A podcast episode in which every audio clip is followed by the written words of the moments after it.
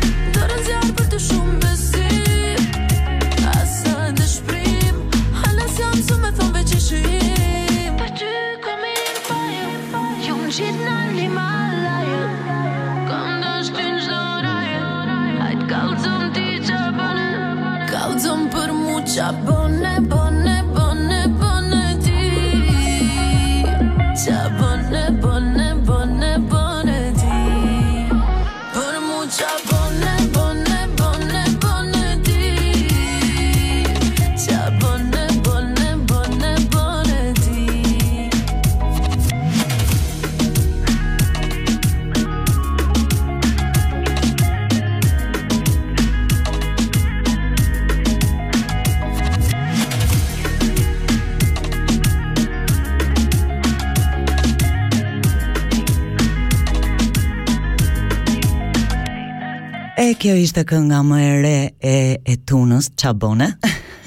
dhe pa humbur kohë, do të shkojmë në Butrint, më saktë, në parkun kombëtar të Butrintit, e cila është një nga zonat më të rëndësishme të trashëgimisë sonë kulturore, arkeologjike, mjedisore dhe turistike të vendit.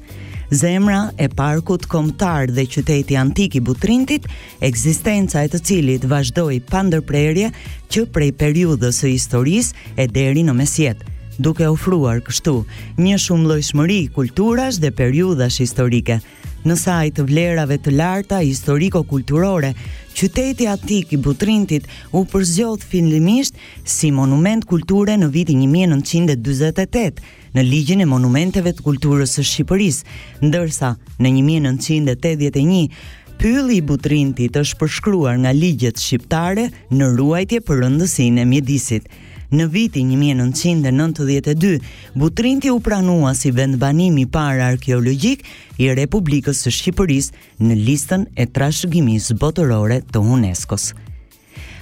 U historia është është vërtet mbreslënëse. Butrinti, ashtu siç e thashë dhe më herët, është është një qytet antik me një histori mbi 2500 vjet, e themeluar nga grekët, e më vonë u bë një koloni romake dhe luajti një rol jetik në tregti. E me kalimin e kohës ajo u pushtua nga bizantinët, venecianët dhe osmanët.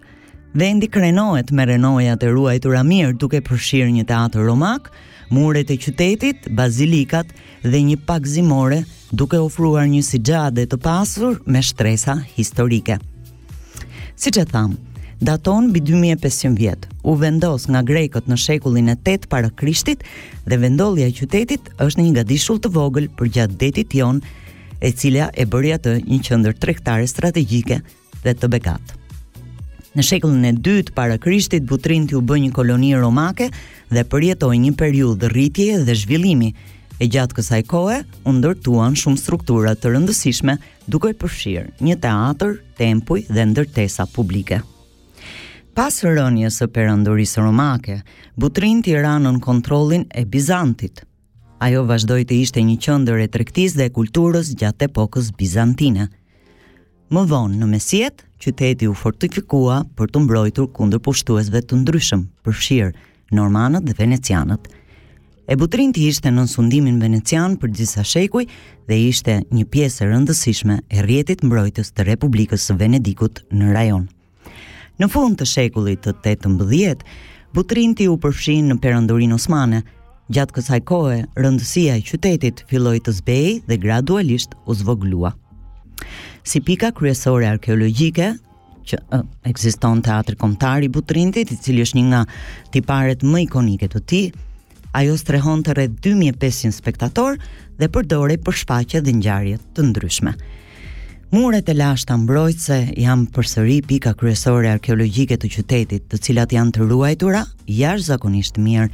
Ato ofrojnë njohuri për stilet arkitekturore dhe strategjitë mbrojtëse në ndryshim të qytetit gjatë shekujve.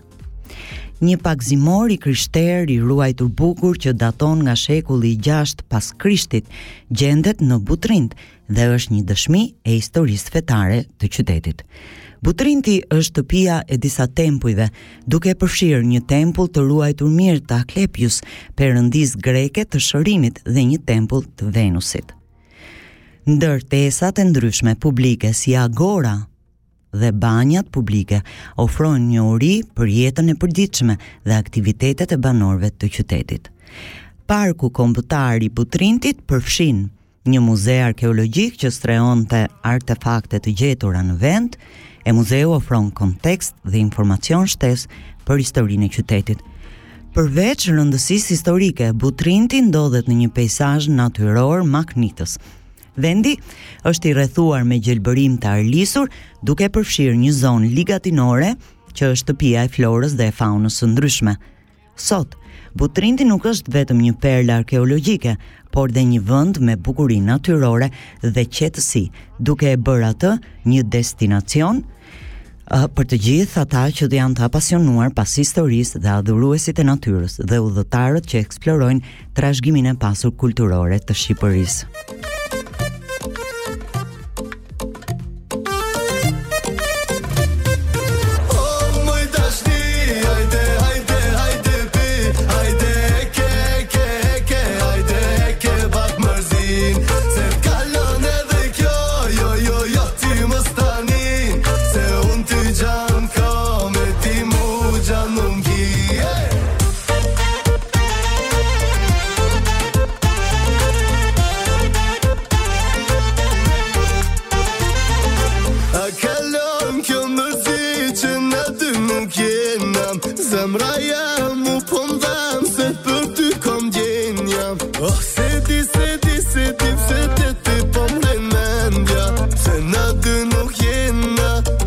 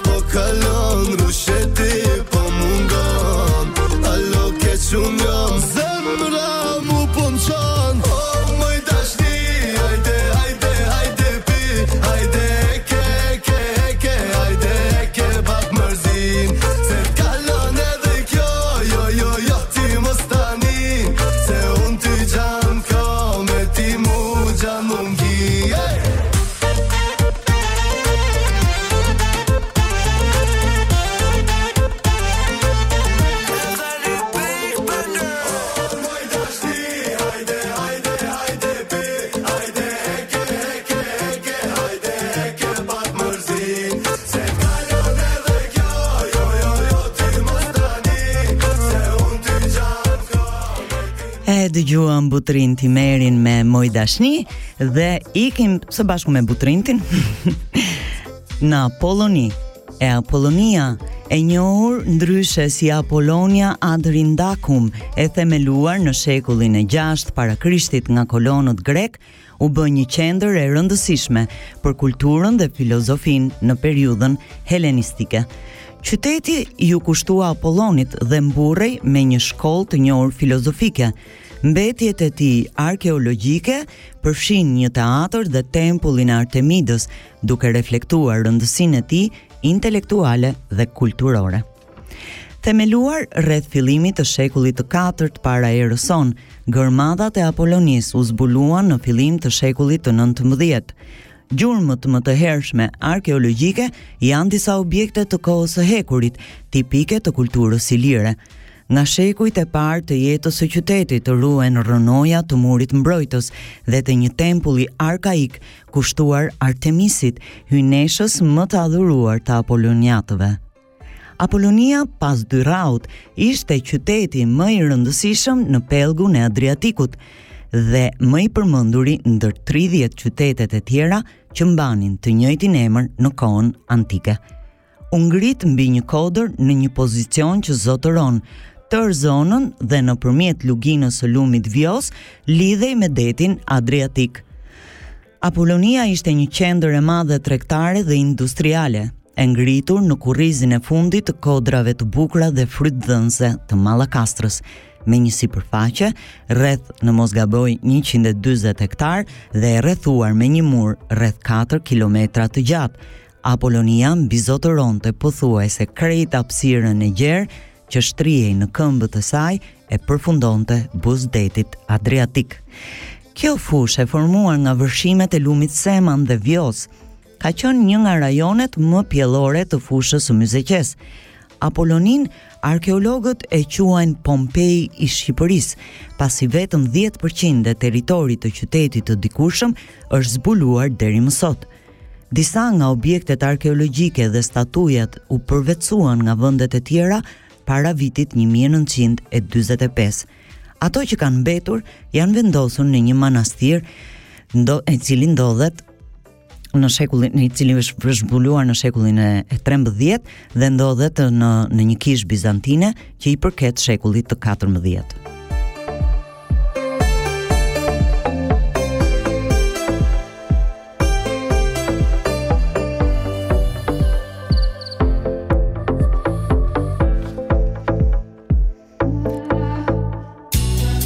Apolonia u krijua në shekullin e 6 para Krishtit nga kolonët grekë nga Korinti dhe Korkira, Korfuzi i sotëm. Ata e quajtën qytetin për nder të perëndisë greke Apolon.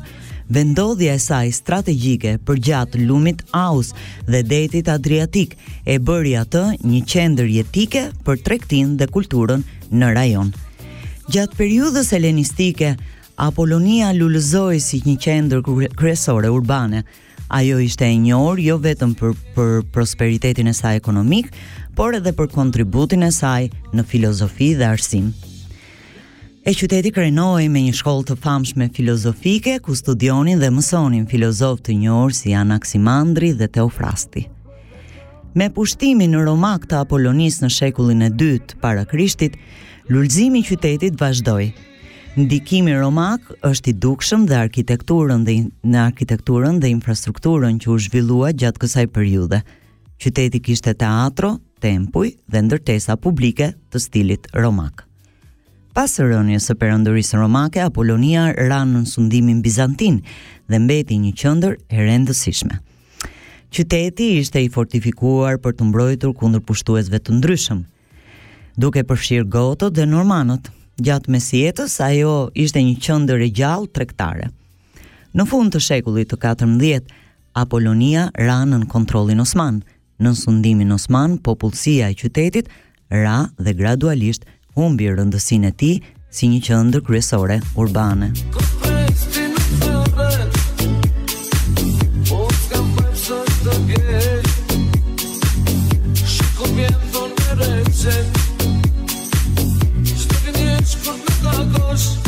Ecim, ecim, ecim, teatri antik i Apolonisë është një nga tiparet më mbresëlënëse të tij. Ai mund të strehonte afërsisht 10.000 spektatorë dhe përdorej për shfaqje të ndryshme dhe tubime qytetare. Shtëpia e Këshillit të Qytetit, ku u morën vendime të rëndësishme politike dhe qytetare, është gërmuar dhe restauruar pjesërisht. Odeoni është një strukturë më e vogël e ngjashme me teatrin, u përdor për shfaqje muzikore dhe takime. Ai është i ruajtur mirë dhe ofron një pasqyrë të jetës kulturore të qytetit. Apolonia përmban dhe disa tempuj duke përfshirë tempullin e Artemidës dhe tempullin e Zeusit. Këto struktura pasqyrojnë diversitetin fetar të qytetit dhe adhurimin e perëndive të ndryshme. Agora tregu dhe stoa, shtegu i mbuluar ose portiku i qytetit ofrojnë pamje nga jeta e përditshme në Apolloni dhe aktivitetet e saj tregtare. Apolonia përmban një muze arkeologjik, sigurisht, që strehon artefakte të zbuluara në vend. Muzeu ofron kontekst dhe informacion shtesë historik për qytetin. Vendi arkeologjik i Apolonisë ndodhet mes një mjedisi, mjedisi piktoresk, natyror duke përfshirë ullishte dhe vreshta. Lumi Aos aty pranë shton hijeshinë e sitit. Sot Apolonia nuk është vetëm një thesar arkeologjik, por dhe një vend me rëndësi historike dhe kulturore. Ai lejon vizitorët që të kthehen prapa në kohë dhe të eksplorojnë mbetjet e një qyteti të lashtë grek dhe romak që luajti një rol jetik në historinë dhe jetën intelektuale të rajonit. E tani do dëgjojmë një këngë nga Luiz Ejlli, Amanet. Op, jo, bravo DJ. Jo, është Dafina Zeqiri me flaka.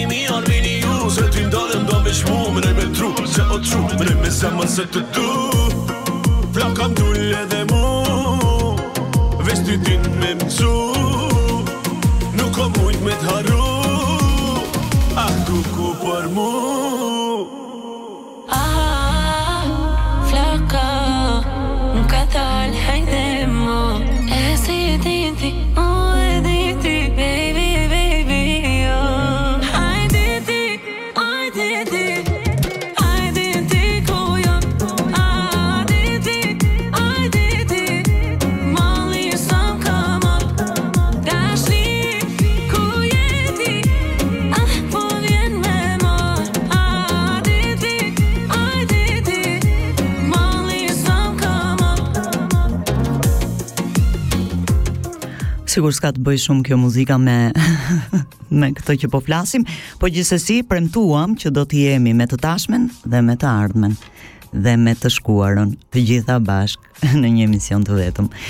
Shkojmë. Kalaja e Krujës dhe Muzeu i Skënderbeut.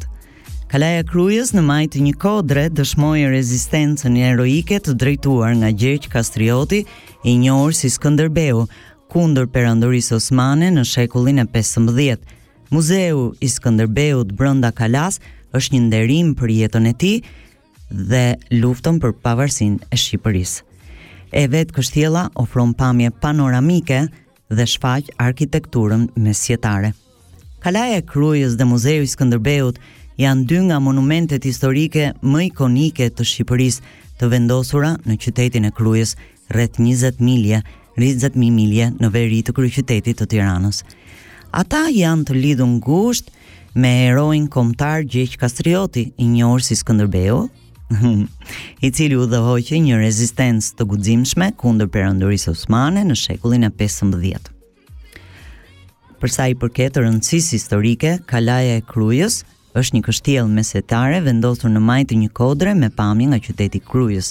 Vendndodhja e saj strategjike e bëri atë një bastion kyç gjatë periudhave të ndryshme të historisë shqiptare. Kalaja e Krujës luajti një rol të rëndësishëm në pushtimin osman të Shqipërisë. Pas një rrethimi të gjatë, ajo ra në duart e osmanëve në 1478-ën, duke shënuar fundin e qëndresës së Skënderbeut. Kalaja mbeti nën kontrollin osman për shekuj me radhë. Megjithë kapjen e saj, Kalaja e Krujës qëndron si simbol i shpirtit të qëndrueshëm dhe qëndresës së popullit shqiptar kundër pushtuesve të huaj. veçanërisht gjatë epokës së Skënderbeut. Kompleksi i kështjellës përfshin mure, kulla dhe struktura të tjera mbrojtëse të ruajtura mirë. Vizitorët mund të eksplorojnë pjesë të ndryshme të kalasë duke ofruar pamje panoramike të fshatit përreth. Brenda kështjellës ndodhet një muze etnografik që shfaq veshjet, veglat dhe artefaktet tradicionale shqiptare, duke ofruar njohuri mbi trashëgiminë kulturore të të vendit. Muzeu i Skënderbeut i vendosur brenda kalasë së Krujës i kushtohet jetës dhe trashëgimisë së Gjergj Kastriotit, i njohur si Skënderbeu, i cili ishte jo vetëm heroi ynë kombëtar, por ishte i famshëm për udhëheqjen dhe rezistencën e tij kundër perandorisë osmane. Muzeu i Skënderbeut strehon një koleksion të pasur ekspozitash, artefaktesh dhe dokumentesh historike që lidhen me jetën e Skënderbeut dhe luftën për pavarësinë e Shqipërisë. Vizitorët mund të shikojnë armë, forca të blinduara, dorëshkrime dhe piktura që përshkruajnë monumente kyçe në jetën dhe betejat e tij. Muzeu strehon gjithashtu reliket e Skënderbeut duke përfshirë shpatën dhe sendet e tij personale, të cilat shfaqen me nderim të madh. Jashtë muzeut ndodhet një statujë ikonë e Skënderbeut mbi kalë, që simbolizon rolin e tij si hero kombëtar dhe udhëheqës ushtarak. Kalaja e Krujës dhe Muzeu i Skënderbeut janë vende të rëndësishme historike që u ofrojnë vizitorëve një pasqyrë të thellë mbi historinë e Shqipërisë. veçanërisht luftën e saj për pavarësi dhe krenarinë e saj të qëndrueshme për trashëgiminë e Skënderbeut.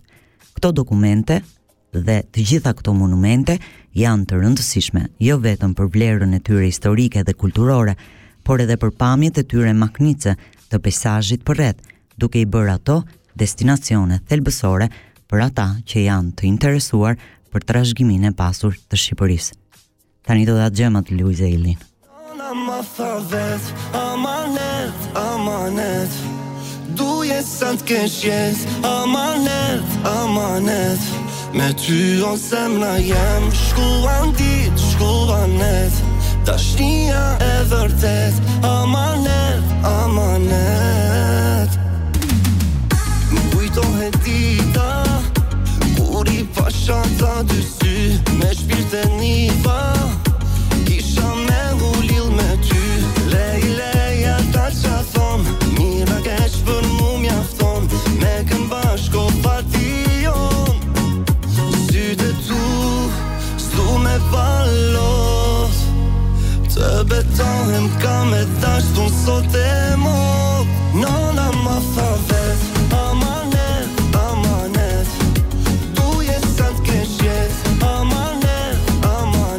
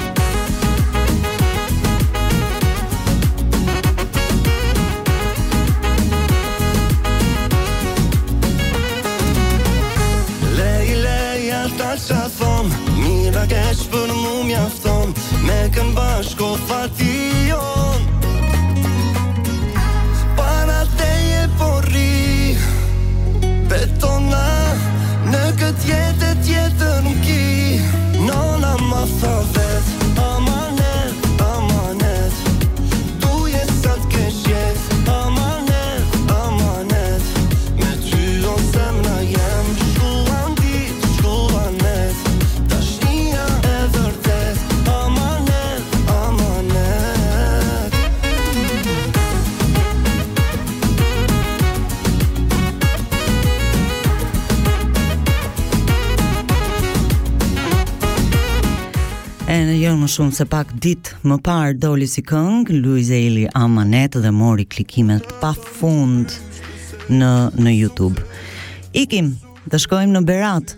Disa i thonë qyteti i një mbi një dritareve, e disa të tjerë i thonë qyteti i një mijë dritareve. Unë preferoj ta quaj qyteti i një mbi një dritareve, sepse e kam shëtitur dhe të paktën në në komentin tim personal është i tillë. Historia e Beratit daton në kohët e lashta ilire. lulëzoi nën sundimin bizantin dhe më vonë osman. Ajo që e bëri Beratin unik janë shtëpitë e tij të bardha osmane me dritare të shumta, duke i dhënë emrin qyteti i një mbi një dritareve. Qendra historike është një sit i trashëgimisë botërore të UNESCO-s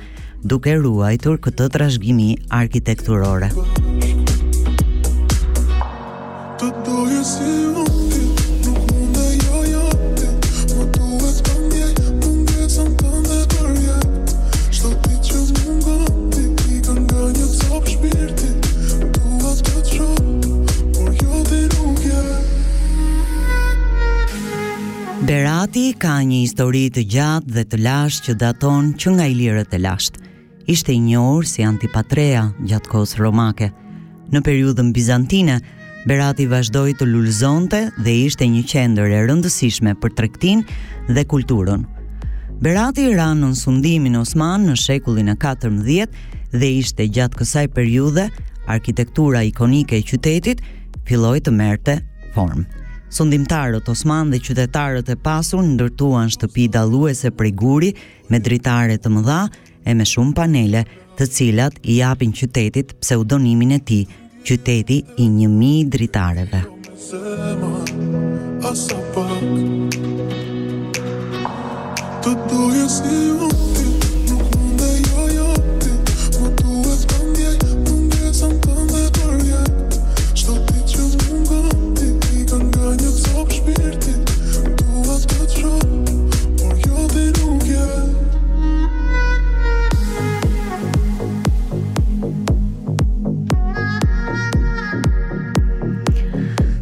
Tipari më i spikatur i Beratit janë shtëpitë e bardha osmane të ruajtura mirë, të njohura si kullë ose shtëpi kulla.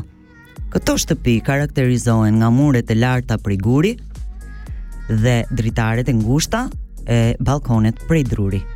Shtëpitë janë uh, grumbulluar ngushtë së bashku përgjatë kodrave të Beratit, duke krijuar një pejsazh Historik, pisk, pisk, piktoresk.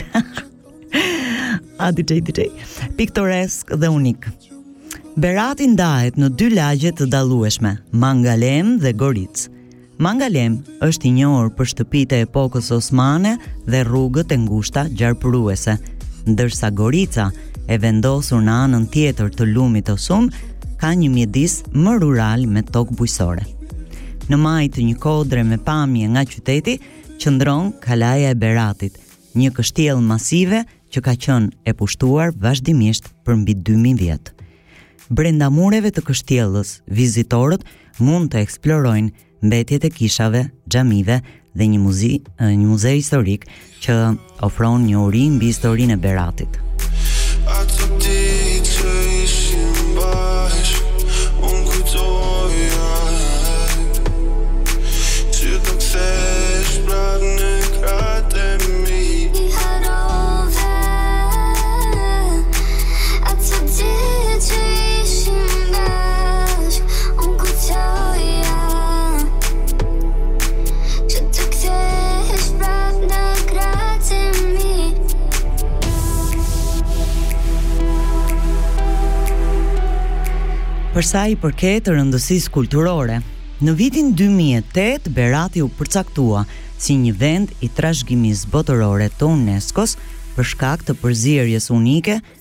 të stileve arkitekturore dhe rëndësisë historike. Berati ka një histori të gjatë të bashkëjetesës fetare me xhamitë, kishat ortodokse dhe një katedrale që ndajnë të njëjtat lagje. Ky diversitet pasqyron tolerancën dhe respektin e qytetit për besime të ndryshme. Berati organizon ngjarje dhe festivale të ndryshme kulturore gjatë gjithë vitit, duke festuar trashëgiminë e tij përmes muzikës, vallëzimit dhe artizanatit tradicional. Qyteti i një mbi një dritareve është një dëshmi e gjallë e historisë së pasur dhe diversitetit kulturor të Shqipërisë, arkitektura unike e epokës otomane, pamjet mahnitëse dhe rëndësia historike e bëjnë atë një destinacion magjepsës për udhëtarët e interesuar për të eksploruar trashëgiminë dhe traditat e Shqipërisë. Uh, e tani dëgjues të dashur, do bëjmë pak pushim e do dëgjohemi sërish së bashku, por le të rrim me, me tingujt e muzikës sonë të bukur shqipe.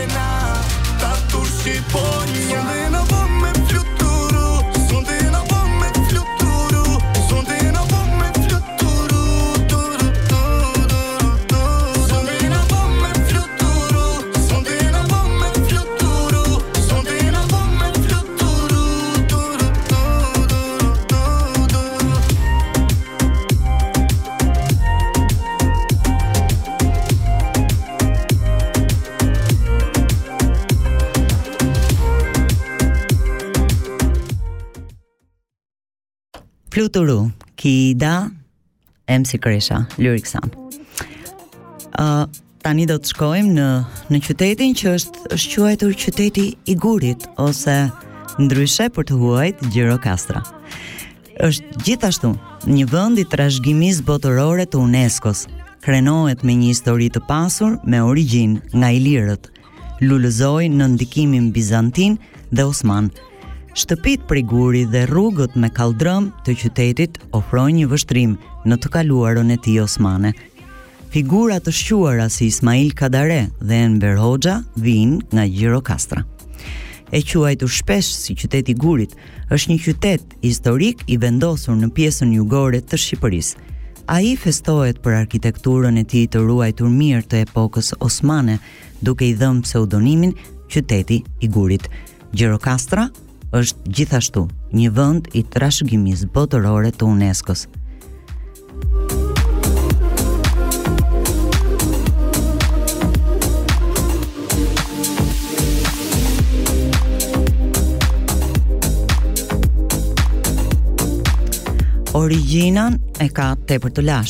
Me dëshmi të vendbanimeve që datojnë nga epoka e bronzit, ajo ka qenë e banuar nga qytetërime të ndryshme, duke përfshirë ilirët, romakët, bizantët dhe osmanët. Gjirokastra lulëzoi nën sundimin osman duke u bërë një qendër e rëndësishme administrative dhe tregtare në rajon. Osmanët lanë gjurmë të rëndësishme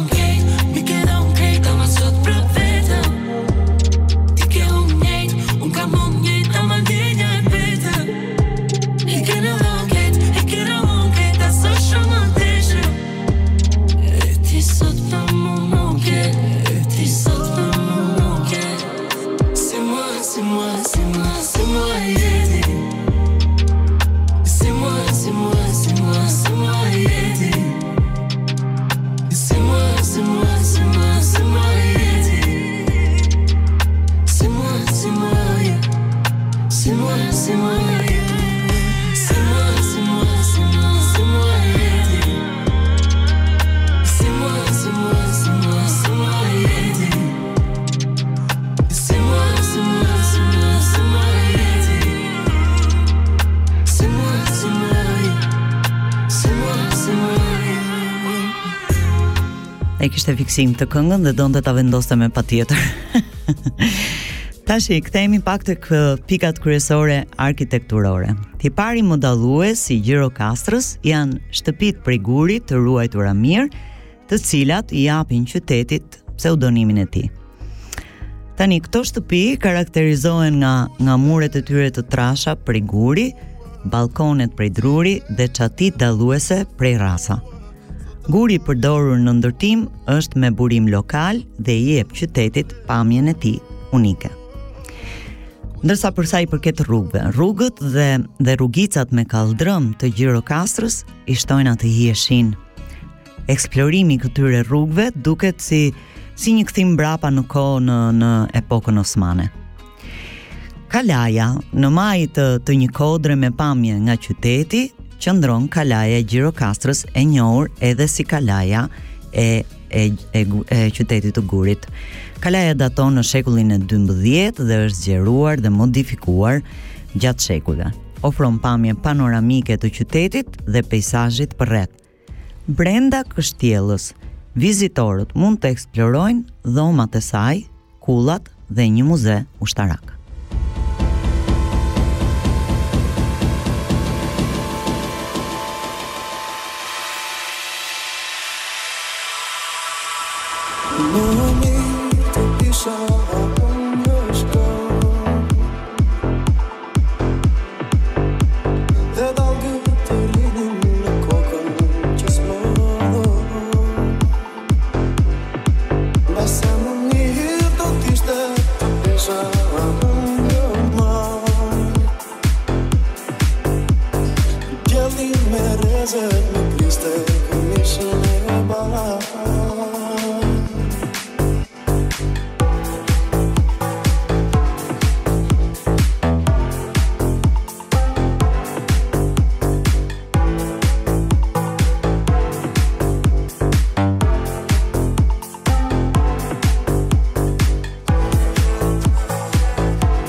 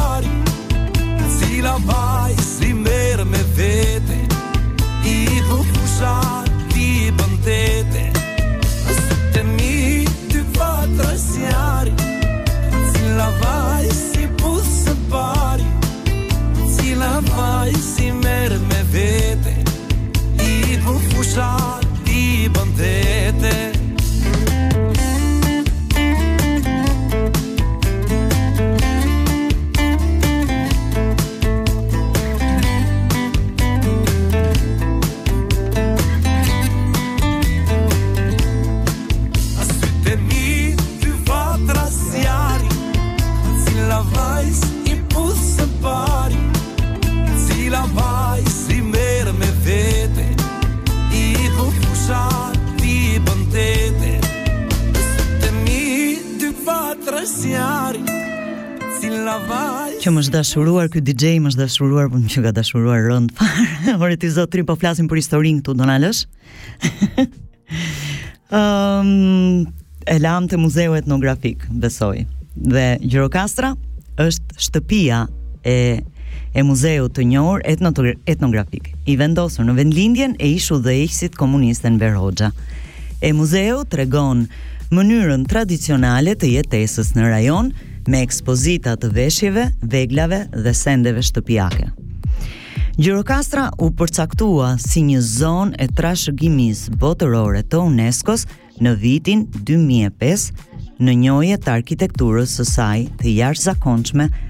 dhe trashëgimisë kulturore.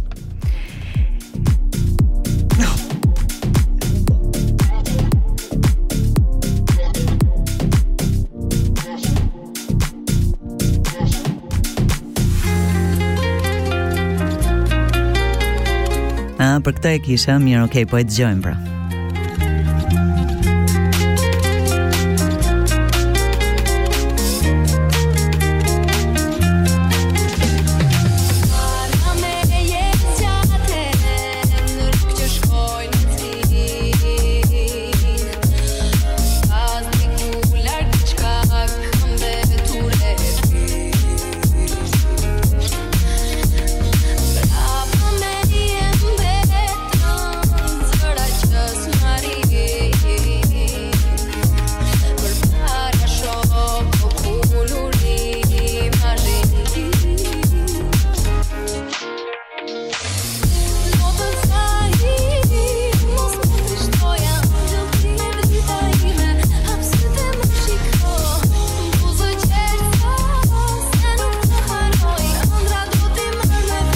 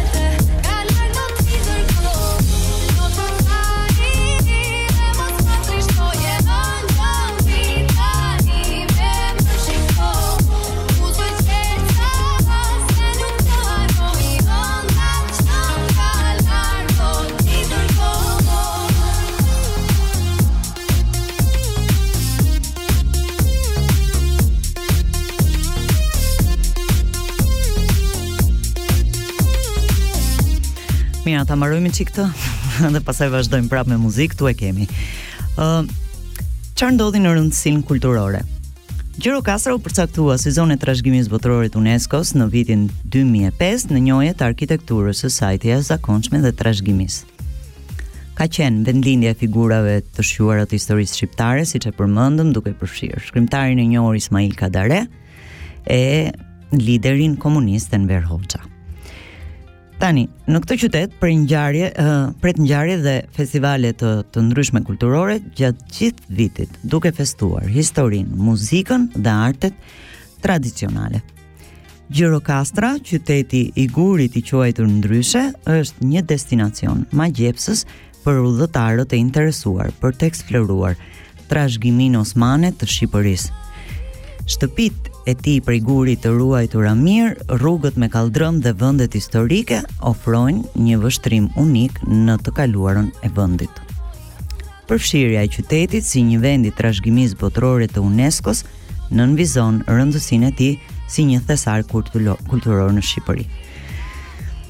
Tani, besoj se këto ishim 5 uh, 5 vendet e para që kanë shkruajtur historinë e kombit shqiptar.